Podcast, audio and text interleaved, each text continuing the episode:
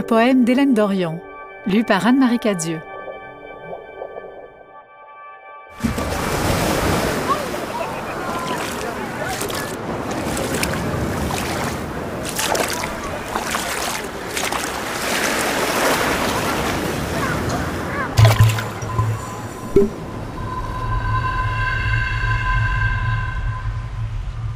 Tant de fleuves.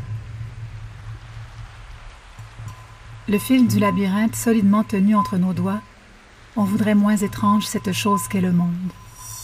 On voudrait la connaissance des planètes, celle des rêves qui se promènent dans nos têtes.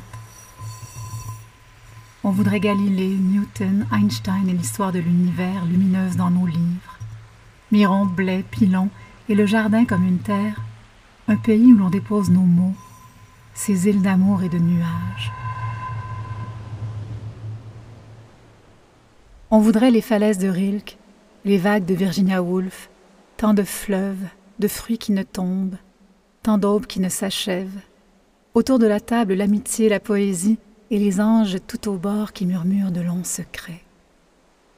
On voudrait des visages sans nuit, des yeux neufs pour tout voir au-delà des tempêtes, des bateaux sans amarre, des ponts que l'on suspend au-dessus d'abîmes, l'horizon d'un enfant qui ouvre son cahier à colorier, s'imagine capitaine d'une goélette qui l'amène au bout de l'inconnu, invente son aventure et le monde avec lui devient un vaste poème.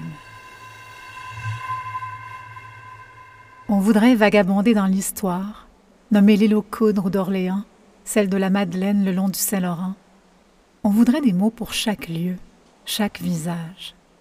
Ouvrir les yeux chaque matin, rejoindre comme une goutte l'océan, comme une feuille la branche de l'arbre, voir les ombres comme des flammes qui vacillent et cèdent sous le poids du temps, les herbes moins fragiles, la houle moins forte qu'en chavire le cœur.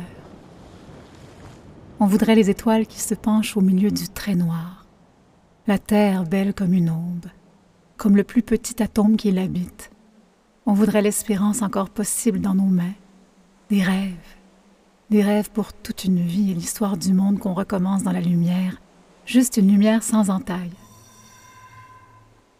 On voudrait la route comme un souffle, les cloches pour la joie de l'âme, l'orage égaré, la défaite qui ne pèse, et partout l'horizon grandissent les voiles.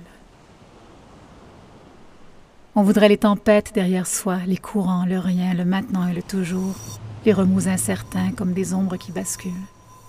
On voudrait revenir après la réparation des choses et du cœur, demander où l'on est, où l'on va.